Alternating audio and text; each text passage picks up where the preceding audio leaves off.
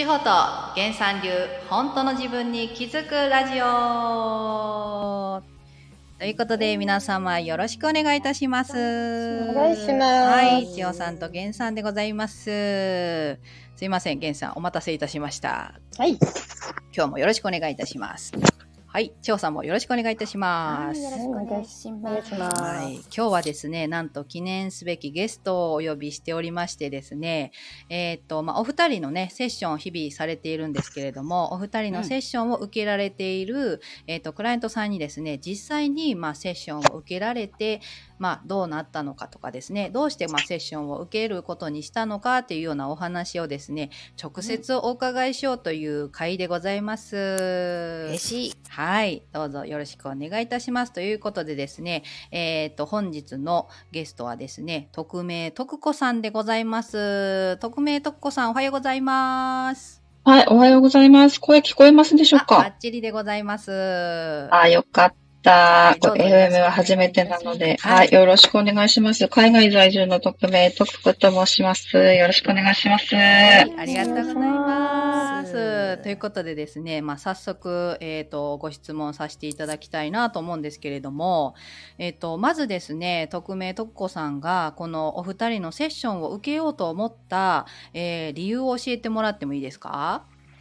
はい、お願いします。はい、えっ、とと、お友達の紹介で、はい。えっ、と、源さん、地方さんを知ることになったんですけれども、はい。あのーはい、私の中で、あのいろんなちょっと人生のあの課題というか、あの人生の折り返し地点で、はい。ちょっと、あのもやもやっとしたことがですね、なかなかあの一人であの深掘りしたところで、はい。あの解決しないというか、はいその辺をなんかちょっとすっきりしたいというかクリアにしたいということで、なるほど。あのちょっと、ええセッションを受けたいなと思ったんですけれども、はい。そのお友達があの源さんとかねあの本当にあの面白いしねうんあのこれおすすめだよって言われてですねえええあそうなの？って私も単純なんですけれども あのまあ まあ これもご縁なのでえはい。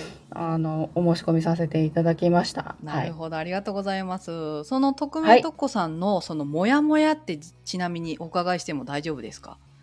はい、大丈夫です。えっとですね、あの私海外在住なんですけども、外国人の旦那がいまして、あ、ちょっとあはい。の長年ですね、うんあのちょっと離婚を考えてたんですけれども、うんなかなかちょっと踏み切れなかったところがあるんですよ、あったんですよね。はい。はい。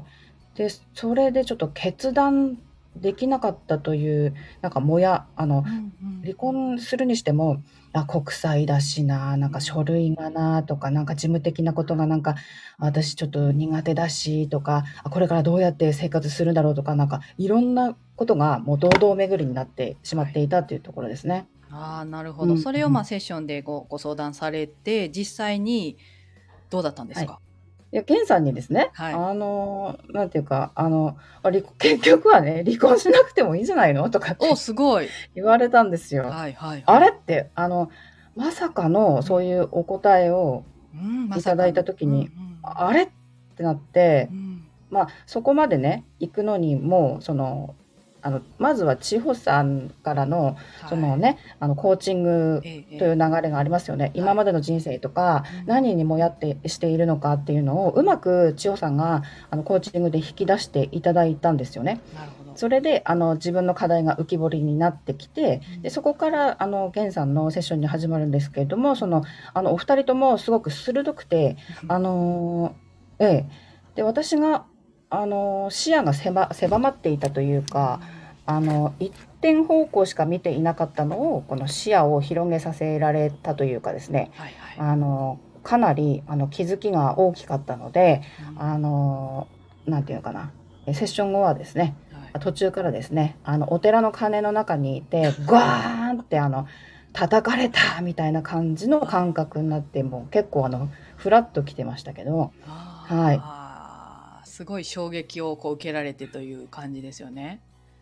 えそうなんですよね。あーなるほど最初その実際じゃあ離婚もしたいんだけどできないというこうモヤモヤだったのが離婚しなくていいんじゃない、はいってなった時にその、はい結果その匿名徳子さんの中ではどういうこうかん考えというか意識に変わったんですか？そうですね。ええ、あのですね、まあ、その中でも、なんか、あの、私が考えていたその鏡の法則っていうのがあって、あの、相手が、あの、例えば、まあ、旦那に例えますと、あの、暴言を吐いたりとかですね、感情コントロコントロールができずに、もうとにかく、あの、ね、あの、罵倒みたいな感じのが、あの、日常というかですね、それだったんですけれども、いや、あの、鏡の法則って、あ、そういうところが自分にもあるからそうやって見せられてるんだって思ってたんですよ。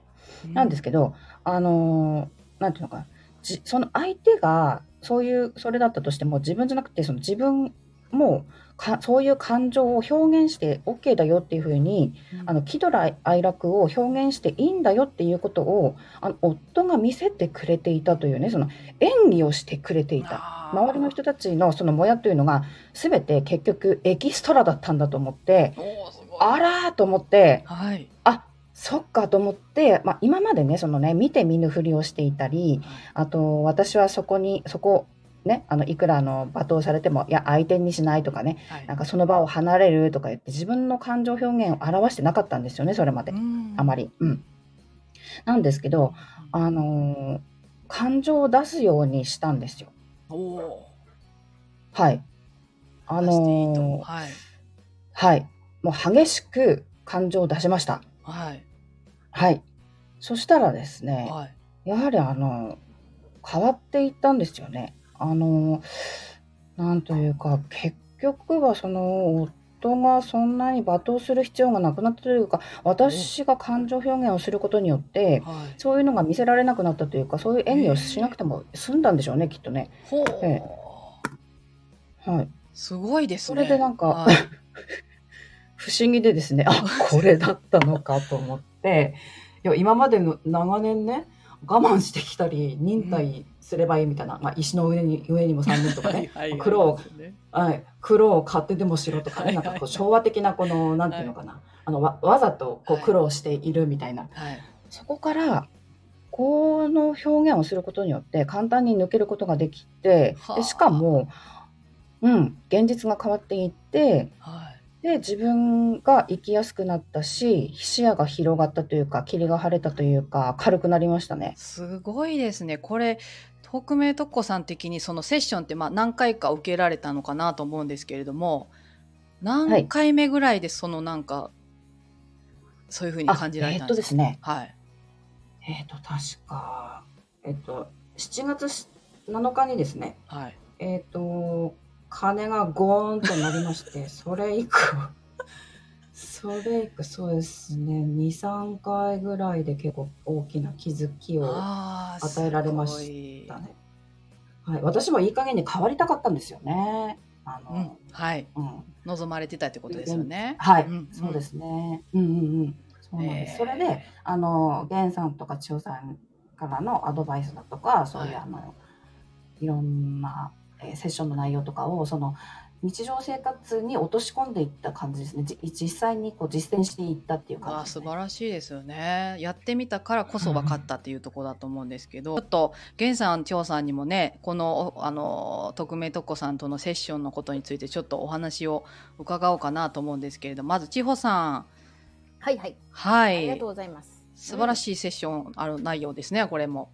やっぱりね素晴らしいよね 自画自賛ね。いや、千代さんのおかげですもんね。いやありがとうございます。素晴らしい。歯切れのいいね、その、あの、コーチングも最高ですね。ありがとうございます。そう。そう、最初は本当にね、まあ、最初、えっ、ー、と、た、お試しセッションでね、どこさんいらっしゃって、はい、その時からもうどんどろりんでしたもんね。はい。重かった。ね、重かった。あれやっぱり漬物石が漬物石をこうね背負ってねもう本当に、はい、でそれを背負いながら「お前のせいだ!」って「お前のせいじゃ!」って叫んでいらっしゃったんですよね。そうですね。ねそれあなたが背負背負いたくて背負ってるんですよみたいな。それちなみにその特攻さん「お前のせいじゃ!」っていうのは別その時はその感情は出してなかったんですよね。そうですね。そのセッションで初めて出したみたいな感じですか、まあちょっと前はちょっとあの堪忍袋の音が切れたことはあったんですけど それがこうなんていうのかなあの具体的にこれこれこういう理由でこうだよっていうのはあの初めて聞きました。はい。わあすごいですね。千代さんにはい。だから縁てもらって腑にうんそうなんです。だから腑に落としやすかったっていうところがありますね。はうーんそうそう、はい。旦那さんと離婚しないとこれは解決しないんだっていう、あうんうん。でも離婚するのに大変だから後延ばしにしている自分にまた、あの罪悪感とか嫌なね私なんてみたいなところも入ってたりとかして、はい。あ、はい。なかなかこじれてましてですね、ああそうー。そう、はい。でも、うん。うん、別に旦那さんとじゃあ一緒にいなきゃいけないかっていうとそうじゃなくて、うん。はい。別に一緒に住住まなくてもいいっていう選択だってあるよねとか、確かに。そう。うん、あの決めないということを決めないっていうことを教えていただきましたね。決めないということを決めない。そうよくねはい。白黒はっきりつけるっていうね、そう、反価超過ってね。そうそうそうそうそう。離婚するんですか？このまま行くんですか？みたいな、そうそうそう。まあとりあえず離離婚しないでいい感じでお金もらって生きていったらどうですか？みたいな。ずそう。そっかと思って、そこになんかこう、あの、重さが少しずつ軽くなっていたというか、あ自分自身でなんかこう考えを重くしていた感じのところに気づかされた感じですかね。なるほどね。うんうんうんうん。今ちょっと源さんがうんなんか金融システム、そして旦那さんが結果ということなんで、ちょっとなんかこう徳子さんこう旦那さんの変化があったんですかね？旦那さんに対する意識があ。そう、そうですね。いや、あのー これ言っていいのか、どこ、あ、すいません。どこまで言っていいのかわかんないんですけど、あの、今までは、なんていうのかもう、恨み、恨みつらみとして、こう、はいはいの対象として私は見ていたんですが、ええはい。あの、どんどんどんどん、あの、玉ねぎの皮を剥かされて、もう十二人へのね、あの、はい着物を、あの脱がされて、ごっつり、その、脱がされて、そうしていくうちに、だんだん視野がで、視野というか、あの、見る目がちょっと違っていてですね、はいはい。いやーなんか、犬のようだと思い始めてしまってですね、犬のようだあの旦那さんを？はい、で、でかい、でかい犬のように見えてきてですね、は いはい。はあ、で、生活費くれるし、なんか、もう怒らなくなったし、あああ、なんか、穏やかな感じとは思ってたんですね。そしたらですね、あのーある日、まあ、最近なんですけど、まあ2週、2週間ぐらい経ったかな。あ突然ですね、ちょっとある理由があって、あの、いや、別に、いや、私止めたんですけどね、一回ね、なんか家を突然出て行ったんですよ。旦那が。うん、私の目の前から自然に消えていったんですね。えーすごいですね。なんと。はい、そうなんです。えーいや、あの、私は全然、え、あれ？いや、今出てかなくてもよくないと言ったんですが、いや自分は出ていかないといけないとかって、なんかえー突然言ってですね、あ、あ、そう、じゃあ、あの、お、あの、お好きにどうぞみたいな。そうですよね。これちょっと源さんどういう感じなんですかね？ちょっと源さんおお話ししていただいてよろしいですかね？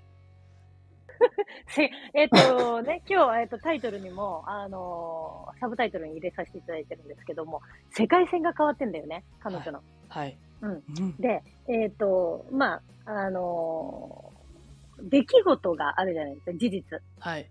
うん。事実に、えーかける X。はい。ね。この X っていうのが、えっ、と、匿名徳子さんのはい。自分のあり方だったわけですよ。はい。うん。で、イコール、出来事 X になるのね。はい。うん。そうすると、とここさんだけの現実が出来上がってるわけですよ。はい。はい。というのが、この X が、えー Y だったりとか言って、いろんなパターンがあるんですよ。はい。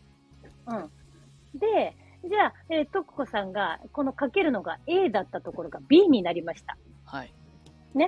そしたら、B のシナリオが始まるんですよ。なるほど。脚本家なので、さっきね、あの、演じてくれていたっていう話そうですじねゃないですか。はい。で、劇団、あの人間、えー 劇団自分みたいな感じで、えっと、ことごとく繰り広げてたのを、はいここの出来出来事、事実にかける何かっていうものによって、はい。その台本、脚本が全く変わるっていう事実が、これが起こったっていうのが今回の話なんですけども。はあ。そう。で、ここからがまた面白いんですね。あの、話せることがね、限られてくると思うので、はい。あの、そうですね。結果、えっ、とね、えっ、と、どうなったのかっていうところをね、またちょっと。あ、結で、一果。回いなく、いなくなっはい。て、はい。一、回いなくなってっていう話までしましたね。そうですね。とっこさん、結果があるんですね、まだ。えーっとですね。あ、お話ししていいんですか？はい、いいです。あはい、話せる範囲内で。はいはい。あの、どうしましょう？中間とか、あの、退職金みたいな。あ、じゃあ、それは次回に続くっていう形にしまあ、しょうから気になる 感じで。あーいいですね。なるほど、なるほど。いや、ここまででもすごい、こうね、こう、とっこさんの意識が変わることによって、本当にね、前もありました、パラレル、その意識ジャンプしたっていう感じがうん。あるんですけども、またこの中間管理職、今お話出てます。また退職金とちょっと気になるね、ワードが出ておりますので、これはまた次回、皆さんにぜひ聞いていただきたいなと思いますが、はい。とっこさん、初めてちょっとね、ラジオ出ていただきましたけれども、どうでしたでしょうか？あ、なんか顔が見えないので、なんかちょっとあの、違和感なんですけれども、まあ、あの、はい。すいません。なんて言ったらいいんだろう。ね、初めての初めてです。はい、はい出ていただきましてね、はい貴重な、はい、お声を聞かせていただきまして、ありがとうございました。ありがとうございます。はい。では、千穂さん、今日はいのちょっとおままとめというか、よろしくお願いいたします。うんはい。あの離婚をねしなきゃいけないとかね、えー私はなこう不幸であるっていうことをねもう決めていいたわけなんだよね。うん。なんだけどうん。それをちょっと自分が、えー俯瞰するというか、はい。うん、もうちょっと離れてみた時にあれ？っていうことがたくさんあるんだよね。でそれを私たち聞いていくんですよね。でえこれってどういうこと？これって、えー、と本当にそうだった？とかこれ何の思い込みとかいうことを聞いていくと、えー自分では思っていない思っていないとか自分では認識していないことっていうのをね、えーが感じられるようになってくるんですね。でそうやって俯瞰して物事を見るようになるとあなんだ離婚別にしなくてもいいじゃんなんなら、えーお旦那さんはお金を持ってきてくれるワンちゃんみたいなもんだったってことがね分かってくるわけなんですよ。うん、でなんなら旦那さんがねいていてくれたおかげでですね、えー仕事も辞めたりとかもできるし、うんうんなんなら旦那さんがちょっとあのわ悪いというかね、えーやらかしちゃった時になんと、えー、徳子さんのところにお金が入ってくるって謎の金融システムがあったんだよね。ほあ、そうなんです、そうなんです。はい。ねまあ、それはまた次回。うん、あ、じゃあ、これ次回なんだ。それも次回なのね。う。ん、っていうね金融システムを持っているっていうねあのことが見えてきちゃったのね。はあでだから事実は何も変わってないんだよ。はい。うん、事実は何も変わっていないけど捉え方が変わったっていう。そうですよね。うんどの部分から捉えているのかっていうことが変わると人生が変わっていくということですね。すごい。はいそうですね。だだこれは今回、とここさんの例っていうことなので、あの、とここさんも言ってたんですけども、えっ、と、コーチングを、えっ、と、千代さんがしていただいて、コーチングというのはその人の、えっ、と、人生のね、歴史を、こう、えーその人の言葉だけで紐解いていくっていうことを、文字起こし私たちはしていくんですけども、それについて私が、とかがまた話していくっていうことなので、はい。えっ、と、とっこさんと同じようなパターンの方がいらっしゃっても、うんえっ、と、とここさんの人生の一つずつを見てこのアドバイスをしたっていう感じなんですよ。うん、そうですうんから、えっ、と、もう10人10通り、また違うので、えっ、と、このパターンで会う方もいらっしゃるかもしれないですけども、あなたはあなただけの人生しかないので、もしね、うん。あのこれで当てはまってうまくいくっていう方がいたら、それはそれで嬉しいんですけども、うん。そうじゃない方もいらっしゃるので、はい。その辺は、あの、理解していただくといいと思います。そうですね。うん。はい。ぜひまあそのご自身でちょっとこれはっていう方もいたらねまた源さん張さんに相談していただければというふうに思いますではこれ次回もとても楽しみな内容になっておりますので、ぜひ皆さんお楽しみにしていただきまして、またですね今日徳子さんの出ていただいた感想とかね何かありましたらまたレター送っていただきたいと思いますそれでは今日はこの辺で終わりたいと思います徳子さん千穂さん源さんありがとうございましたありがとうございます。ありがとうございました。バイチャー。バイチャー。本日の本当の自分に気づくラジオいかがだったでしょうか？最後まで聞いていただきましてありがとうございます。いやすごいお話でしたね。また次回にはあの中間管理職金融システムっていうねちょっと気になるワードが出てきておりますのでぜひ次回も楽しみにしていただきたいというふうに思いますし、えー、今まさにねセッションを受けていらっしゃる方にはまた違った意味でねすごく刺さる言葉があったんじゃないかなというふうに思いますのであのぜひ参考にしていただければと思いますし、えー、人で悩んでらっしゃる方はですねぜひレターを送っていただけたらと思います。それでは次回の本当の自分に気づくラジオお楽しみに